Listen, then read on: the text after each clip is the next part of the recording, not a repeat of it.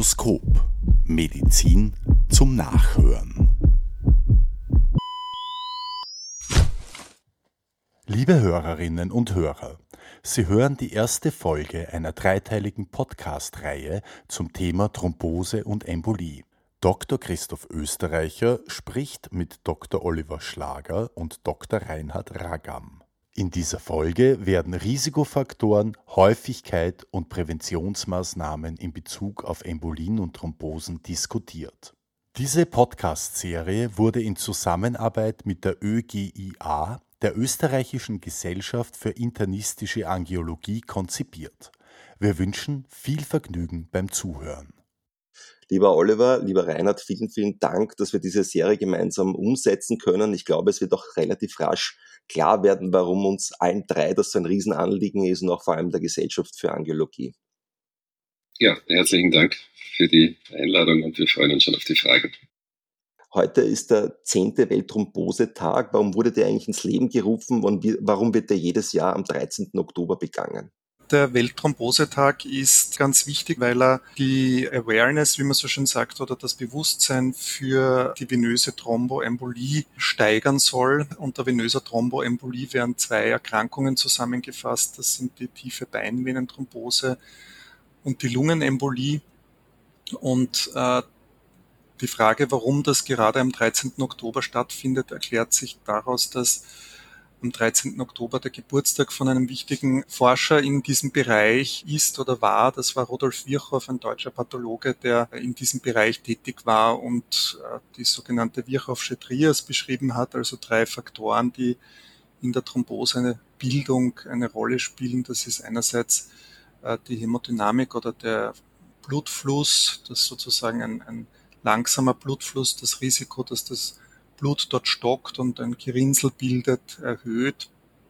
Der zweite Punkt ist der Gefäßwandschaden und der dritte Punkt ist das Gerinnungssystem, das mit hineinspielt und diese drei Faktoren wurden von Rudolf Virchow beschrieben und das ist sozusagen die Erklärung für den Tag des 13. Oktobers. Du hast schon gesagt, man möchte Awareness schaffen für eine Erkrankung. Kann man eigentlich abschätzen, wie viele Menschen von einer Thrombose bzw. von einer Thromboembolie jedes Jahr betroffen sind? Gibt es da auch Daten für Österreich? Also es gibt für Österreich sehr, sehr eher ungenaue Schätzungen. Es gibt epidemiologische Daten, die zeigen, dass die Lungenembolie in, in industrialisierten Ländern circa bis zu 115 pro 100.000 Einwohner pro, pro Jahr betrifft und die tiefe Beinvenenthrombose bis zu 162 Fälle pro 100.000 Einwohner pro Jahr. Das Problem ist immer, dass es sicher auch eine gewisse Dunkelziffer gibt, weil eine gewisse Anzahl entweder nicht diagnostiziert wird oder äh, viele Patienten auch in ambulanten Setting bei niedergelassenen Ärzten äh, behandelt werden und das nicht immer automatisch sozusagen äh, dadurch dann erfasst wird. In den USA gibt es immer so Listen mit den häufigsten Gründen, zum Beispiel für Todesfälle oder für Aufnahmen oder das Aufsuchen von Notfallambulanzen. Kann man das auch irgendwie einschätzen, wie häufig Menschen wegen einer Thrombose oder, oder einer Lungenembolie in einer Notfallambulanz aufschlagen eigentlich? Du sprichst da einen ganz wichtigen Punkt an und ich glaube, Deshalb ist der Weltthrombosetag auch etwas ganz Wichtiges, weil die venöse Thromboembolie zu den häufigsten Ursachen für Todesfällen weltweit zählt. Es gibt drei Gruppen von schweren äh, Herzgefäßerkrankungen oder Ereignissen aufgrund von Herzgefäßerkrankungen, die äh, lebensbedrohlich werden können. Da steht an erster Stelle der Herzinfarkt dann der Schlaganfall und dann kommt eigentlich schon schwere venöse Thromboembolien mit, mit Lungenembolien, die durchaus eben zu Todesfällen führen können. Kann man irgendwie abschätzen, wie viele Todesfälle auf Thrombosen oder Embolien äh, zurückzuführen sind, in Österreich zum Beispiel? Oder ist das schwer abzuschätzen? Also es gibt hier unterschiedliche Schätzungen. Es gibt eine Untersuchung, äh, die ähm, vor, einigen Jahren durchgeführt wurde, in der Höhe von etwa 4000 pro Jahr eingeschätzt wurde. Es gibt eine, eine rezentere Studie, die im, im deutschen Sprachraum durchgeführt wurde, also in Deutschland, der Schweiz und Österreich, wo die Zahl etwas darunter gelegen ist. Das, was wir schon sehen, ist, dass die Diagnosen steigen. Das heißt, die Zahl der Fälle, wo venöse Thromboembolien festgestellt werden. Diese Diagnosezahl steigt über die letzten Jahre und in Österreich ist es zuletzt glücklicherweise so gewesen, dass die Sterblichkeit tendenziell etwas zurückgegangen ist. Kannst du vielleicht auch nochmal erklären, wie eigentlich Thrombosen entstehen? Weil wenn wir uns das einmal vor Augen halten, dann macht es auch vielleicht mehr Sinn, über Risikofaktoren oder Risikopopulationen zu, zu sprechen. Die zentrale Aufgabe des Blutgerinnungssystems ist ja das System, das Blut, das flüssige System aufrechtzuerhalten. Das heißt, nicht einerseits zu flüssig werden zu lassen, damit man nicht verblutet oder innerlich verblutet oder bei Verletzungen, wenn ein Gefäß verletzt wird, äh, an der Haut zum Beispiel ein Trauma erleidet, eine Schnittwunde, dass man nicht gleich verblutet. Und auf der anderen Seite, dass es nicht zu dick wird, das heißt äh, zu stark gerinnt, wenn eine Verletzung äh, im Gefäß passiert zum Beispiel. Also das heißt, es ist eine ständige Thrombus-Auf- und Abbau, also Grinsel-Auf- und Abbau, die diese Balance im Gleichgewicht halten soll. Und dieses Blutgerinnungssystem ist sehr fein ausbalanciert. Also das heißt, es kann schon in einem gewissen Ausmaß in die eine Richtung kippen oder in die andere Richtung kippen. Aber im Wesentlichen sollte es verhindert werden, dass im Gefäß selbst zu einer Blutgerinnselbildung kommt, die sich dann nicht mehr abbauen, diese Gerinnsel, und dann eben zur vollständigen Okkludierung oder Verstopfung dieses Gefäßes führen. Und wenn das ortsspezifisch passiert, lokal passiert, dann spricht man von einer Thrombose. Und dieser Gerinnselpfropf, der kann dann natürlich auch mitgerissen werden mit dem Blutstrom und Richtung Herzen gehen. Und dann auch die Endstrombahn ist dann die Lungenarterie, die Lungenarterien. Und dann ist es ein klassischer Embolus, also eine Embolie, eine Lungenarterienembolie. Also die Entstehung selber ist eine Überreaktion des Gerinnungssystems durch viele verschiedene Faktoren, die eben diese beeinflussen können. Und wir kommen dann auch noch auf die Risikofaktoren, aber so im Wesentlichen kann man sich das vorstellen. Es kommt zu einer Gerinnselbildung im Gefäß, die sich dann nicht rechtzeitig wieder auflöst, wie es sonst eigentlich der Fall ist und somit kommt es zu einer Verstopfung dieses Gefäßes. Das heißt aber auch mit anderen Worten, auch bei gesunden Menschen ohne Thrombosen kommt es immer zur Ausbildung von kleinen Thromböschen, wenn man so will, aber die rechtzeitig wieder sozusagen aufgelöst werden. Das ist vollkommen richtig, das merkt man eigentlich nicht. Also wir haben wahrscheinlich ständig kleinste Gerinnsel, immer wieder kleinste Verstopfungen, die aber so schnell auch wieder behoben werden vom Blutgerinnungssystem, dass wir das gar nicht merken. Wir haben wahrscheinlich immer wieder so ganz kleine Lungenembolien in den feinen Ästchen, aber das fällt natürlich nicht äh, ins Gewicht und ist schon gar nicht symptomatisch. Wenn man das jetzt nochmal runterbricht auf die, ähm, auf die Virchowsche Trias, kann man auch davon ableiten, welche Faktoren die Entstehung von Thrombosen begünstigen? Einerseits natürlich auch äh, alles, was Verletzung des Gefäßes betrifft. Also das ist durch ein Trauma, das ist äh, durch eine Operation, das sind die typischen gefäßschädigenden Eingriffe. Das heißt, es wird auch sehr viel Gewebsfaktor, der sehr gerinnungsaktiv ist, ausgeschüttet. Und das Blutgerinnungssystem wird natürlich dann so hoch getrieben, um natürlich das Verbluten per se einmal zu verhindern und einen erhöhten Blutverlust zu stoppen, damit man nicht in einen Kreislaufschock kommt. Die zweite wichtigste Komponente ist sicherlich auch äh, die sogenannte Stase, also auch äh, die Stauung oder die die, die wenige Bewegung, also die Ruhigstellung kann man es dann ganz äh, allgemein erklären. Das heißt, durch zusätzliche Ruhigstellung, fehlende Muskelpumpe, ich denke da an eine Gipslongette, äh, eine Schiene, dass auch die Belastung der Extremität nicht erlaubt ist nach einer Operation. Äh, Hüftgelenksersatz, Kniegelenksersatz, alles was mit Ruhigstellung über einen gewissen Zeitraum einhergeht, ist natürlich auch äh, Thrombose fördernd. Also diese Faktoren einer Gefäßverletzung, einer Gefäßwandschädigung und äh, einer Stauung und Ruhigstellung, das sind sicherlich auch die zentralen Faktoren, die Entstehung eines Gerinnsels, einer Thrombose begünstigen und dann im weiteren Sinne auch eine Embolie dann möglich macht. Mir als Pharmakologen fallen natürlich auch Medikamente ein. Rudolf Virchow war ja noch nicht bewusst, dass irgendwann mal die Tour de France gegründet wird und dann der eine oder andere Fahrradfahrer in die pharmakologische Trickkiste greift und zum Beispiel Erythrozyten stimulierende Medikamente sich subkutan initiiert. Also ich glaube, das wäre ja auch so ein Beispiel, weil die haben ja dann gibt es ja auch so Beschreibungen von Bjarne Ries, der Mr. 60 Prozent genannt wird, weil er so, so einen hohen Hämatokrit hatte und die haben ja dann mit den Füßen an der Wand hochgelagert geschlafen, weil sie eben auch zum Beispiel Angst hatten, dass in der Nacht, wenn sie ruhig liegen, eine, eine Lungenembolie bekommen. Gibt es noch andere Medikamente, die, die mit einem erhöhten Risiko für Thromboembolien einhergehen? Das sind natürlich die Östrogene, also die klassische Antibabypille oder die Kontrazeptiva mit einem erhöhten Östrogenanteil. Also das sind sicherlich, also alle hormonell wirksamen Therapien sind grundsätzlich einmal in gewisser Weise Thrombose gefährdet. Und wenn diese Medikationen noch mit anderen Risikofaktoren kombiniert wird. Ich denke da bei den jungen äh, Frauen, die die Pille verschrieben bekommen und dann zusätzlich noch rauchen, dann weiß man, dass das ein erhöhtes Risiko zusätzlich noch mit sich bringt. Sind eigentlich diese ganzen Risikofaktoren eigentlich additiv oder wirken die synergistisch? Kann man das irgendwie abschätzen? Also es gibt gute Untersuchungen, dass die einzelnen Risikofaktoren gewisses relatives Risiko ausweisen für die Entstehung einer venösen Thromboembolien. Natürlich kann man äh, in gewissem Ausmaß dann, je nachdem wie stark der additive Risikofaktor ist, es kann zusätzlich eine genetische Prädisposition sein, es kann ein Übergewicht sein, äh, zusätzlich noch das Alter selbst spielt eine Rolle. Ab dem 50. Lebensjahr bekommen wir einfach häufiger Thrombosen. Äh, das steigert sich dann noch äh, mit dem 70. Lebensjahr. Ab dem 70. Lebensjahr gibt es da quasi fast eine Verdoppelung äh, des relativen Risikos. Und zusätzlich sind noch andere Erkrankungen, die Komorbiditäten, die hier einen großen Einfluss nehmen. Das sind insbesondere die Malignome, die Krebserkrankungen, die dazu auch noch einen gewichtigen Anteil der Risikoerhöhung beitragen. Und nicht zu vergessen ist auch, dass es äh, eine gewisse genderspezifische Abhängigkeit gibt.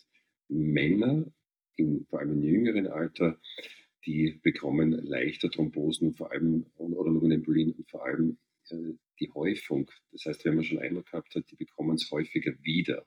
Da gibt es ganz gute Untersuchungen dafür, dass auch die Lokalisation und auch die Häufigkeit mit dem männlichen Geschlecht äh, vermehrt einhergeht. Also Männer sind gefährdeter für Thrombosen als Frauen. Du hast Rauchen genannt. Ich glaube, erfreulicherweise nimmt dir die Anzahl an Raucher in Österreich ab, wenn ich das äh, richtig aus den Gesprächen vom Aschang Walipur ähm, äh, mir gemerkt habe. Du hast äh, die Antibabypille genannt. Äh, du hast das Alter genannt. Wie schaut es mit Übergewicht aus, mit, mit Blick auf, auf die Pandemie, die auf uns zu, zurollt? Ja, also da fürchten sich ja die Endokrinologen, auch die Kardiologen. Spielt, spielt da sein Übergewicht auch eine Rolle? Durchaus. Also das heißt, ab einem gewissen Body Mass Index, also das ist bei uns immer so die Grenze 30, zwischen 30 und 35, 35 plus, da gibt es ganz eindeutige Zahlen, die darauf hinweisen, dass es hier ein erhöhtes thromboembolisches Risiko gibt kann natürlich auch im Umkehrschluss damit zusammenhängen, dass diese Menschen sich vielleicht weniger bewegen, weniger Muskelpumpe aktivieren. Und es kann natürlich auch damit zusammenhängen, dass es eine gewisse chronische Entzündungsreaktion gibt äh, über das Fettgewebe, dass auch hier ein kleiner ausschlaggebender Faktor noch zusätzlich kommt im pathophysiologischen entzündlichen Prozess, der hier auch noch, weil Entzündung ja auch immer wieder das Blut ein bisschen gerinnbarer macht, äh, die Gerinnung fördert, das sind sehr bekannte pathophysiologische Mechanismen, die hier mit reinspielen. Also auch da muss man ganz klar sagen, das Übergewicht äh, ist sicher ab einem gewissen Grad ein maßgeblicher Faktor. Mit gewissen rheumatologischen Erkrankungen, Beispiel SLE, systemischer Lupus erythematodes, haben wir auch ein erhöhtes Risiko für Thromboembolien, wenn ich das richtig in Erinnerung habe. Genau, das gehört zu den chronisch persistierenden, aber leichten Risikofaktoren. Das muss man unterscheiden. Wir sagen ja nicht mehr so wie früher, vor 10, 20 Jahren fast, haben wir gesagt, eine Thrombose oder eine Lungenembolie, die ist provoziert oder es ist unprovoziert. Dieses Konzept hat man vollständig verlassen. Man sieht sich an, gab es eine klare Risikosituation, die damit vergesellschaftet war mit dem Ereignis. Und war diese Risikosituation jetzt eine transiente, also nur eine vorübergehende, oder war diese Risikosituation eine Risikosituation, die fortdauernd ist, also eine, eine, eine persistierende Risikosituation. Da gehören die Krebserkrankungen dazu, zu einer transienten Risikosituation, klassisch das Trauma, die Operation, die Ruhigstellung. Und in weiterer Folge sieht man sich dann an, gibt es Risikofaktoren, die dafür zuständig sind. Und auch da unterscheidet man, sind diese Risikofaktoren persistent, also ständig da, wie bei einer chronisch entzündlichen Darmerkrankung, einer Autoimmunerkrankung oder eben bei rheumatischen Erkrankungen oder Herzinsuffizienz. Das ist ja nicht äh, verschieblich, das sind chronische Erkrankungen, die immer wieder mit einem zwar leichten, aber persistierenden Risikofaktor für diese Erkrankungen mitkodieren. Oder sind es transiente, leichte Risikofaktoren, wie eben eine Reisetätigkeit oder ein Infekt, wo man mal länger im Bett gelegen ist. Und die dritte Kategorie, das ist die schwierigste Kategorie, wir haben gar keinen Anhaltspunkt. Also weder einen klaren Risikofaktor noch eine klare Risikosituation. Wir sprechen dann von einem idiopathischen Ereignis und da sind vielleicht viele kleine Schrauben, die man dann äh, vielleicht in die Hand nehmen muss, um herauszufinden, wie ist dieses Gefüge zusammengesetzt an einer Neigung für eine Thrombose oder Lungenembolie. Und da können eben so Faktoren wie Geschlecht oder eine milde genetische Prädisposition eine Rolle spielen oder ein Übergewicht. Also diese Dinge sind klar nun kategorisierbar und auseinanderhaltbar. Warum ist das wichtig? Weil wir anhand dieser Einschätzung und Klassifizierung dann auch die Patienten individuell behandeln, sprich Kurzzeit- oder Langzeit behandeln können.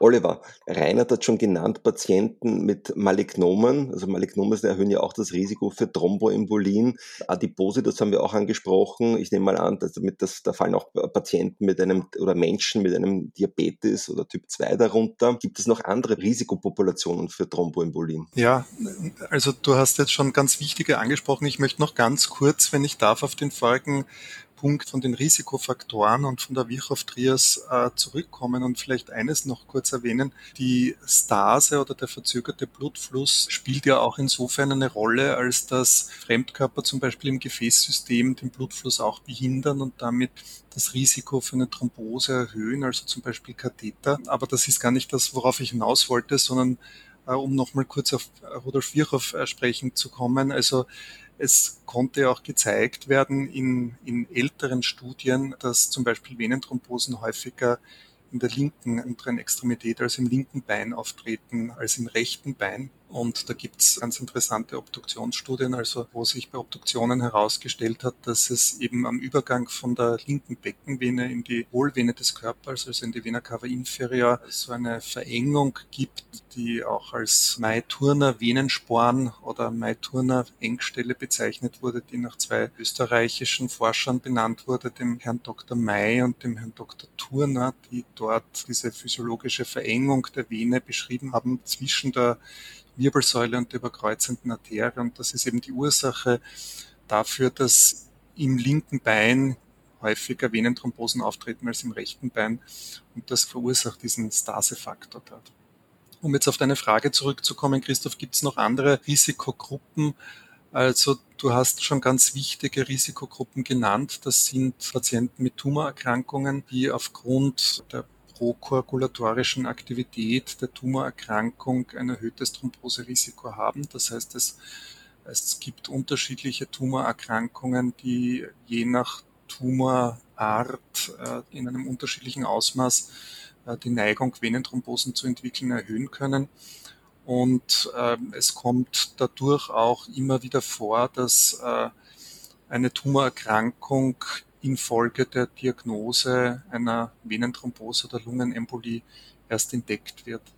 Das zweite ist aber auch gleichzeitig die Tumortherapie, die auch das Risiko wiederum für eine Venenthrombose manchmal erhöhen kann, wo vor allem auch hormonelle Faktoren, wenn es sich um Hormontherapien handelt, äh, hier ein Einfluss gegeben sein kann. Und dann es muss nicht immer nur unerfreuliche Ereignisse sein. Schwangerschaft ist ein Faktor, der eine gewisse Risikosituation widerspiegelt. Es gibt die schwangerschaftsassoziierte venöse Thromboembolie. Das heißt, gerade bei Frauen, die in der Schwangerschaft Symptome haben, die mit einer Venenthrombose oder einer Lungenembolie in Zusammenhang gebracht werden können, ist es ganz wichtig, da besonders aufmerksam zu sein und diesem Verdacht dann auch möglichst rasch nachzugehen.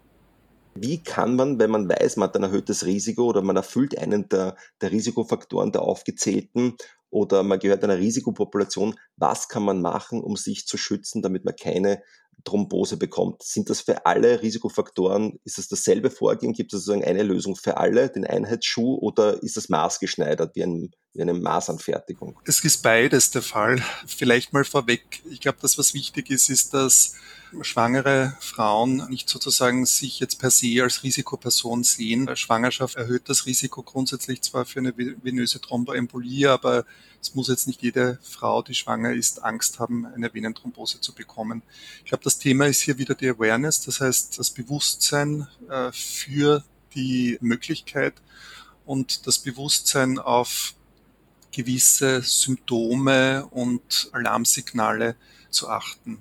Das heißt, was sind die, die Symptome für die Venenthrombose im Bein? Das ist die meistens einseitige Beinschwellung. Es gibt zwar ganz seltene Fälle, auch wo die Thrombose beidseits auftreten kann. Das ist aber wirklich eher als Rarität zu sehen. Das heißt, typischerweise ist es eine einseitige äh, Schwellung, die mit Schmerzen verbunden ist, die neu aufgetreten ist. Bei der Lungenembolie ist es äh, die plötzlich aufgetretene Atemnot, äh, der Brustschmerz, die Schmerzen beim ein- und Ausatmen, die sozusagen als Risikosymptome zu sehen sind und wo dann die betroffene Person äh, hellhörig werden sollte.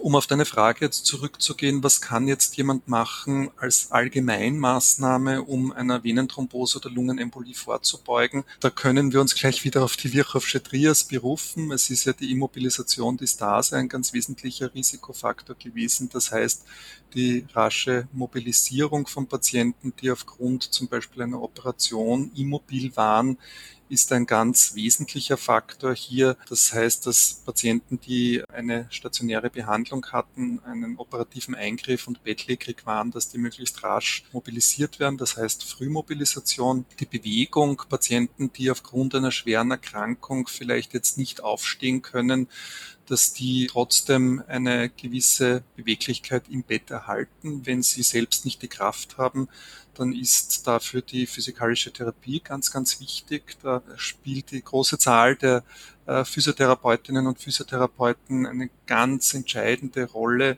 auch bei Patientinnen und Patienten auf Intensivstationen, dass diese regelmäßig bewegt werden und eine ausreichende Flüssigkeitszufuhr, das heißt äh, regelmäßiges Trinken. Das sind so, ich sage jetzt mal, Allgemeinmaßnahmen, die jeder für sich ergreifen kann. Dann kommen noch physikalische Faktoren hinzu, das heißt Kompressionstherapie mit Strümpfen. Fast jeder kennt wahrscheinlich Patientinnen oder Patienten im Spital, die bei einer Operation diese weißen Stützstrümpfe angezogen bekommen, die eine relativ leichte Kompression nur machen. Wenn man aber zum Beispiel weiß, dass man Krampfadern hat, wo der Blutfluss per se etwas langsamer ist, eine Venenschwäche hat, dann macht es Sinn, hier wirklich Kompressionsstrümpfe zu verwenden, also eine Kompressionsklasse 2 da ist, dass das oberflächliche Venensystem komprimiert wird und dadurch der Blutfluss im tiefen Venensystem unterstützt wird, sodass der Faktor Stase aus der Virchow-Trias als Risikofaktor wieder reduziert wird. Kann man nicht abschätzen, wie viele Thrombosen sich durch entsprechende prophylaktische Maßnahmen vermeiden ließen? Ja, also es gibt da ganz interessante Erhebungen vom Centers of Disease Control aus den USA, die doch auf eine Zahl von bis zu 70 Prozent kommen der Venenthrombosen, die im Spital eintreten, die sich wahrscheinlich durch entsprechende Prophylaxemaßnahmen verhindern ließen. Sie hörten die erste Folge einer dreiteiligen Podcast-Reihe anlässlich des 10. Weltthrombosetages. Es sprach Dr. Christoph Österreicher mit Dr. Oliver Schlager und Dr. Reinhard Ragam. Stethoskop Medizin zum Nachhören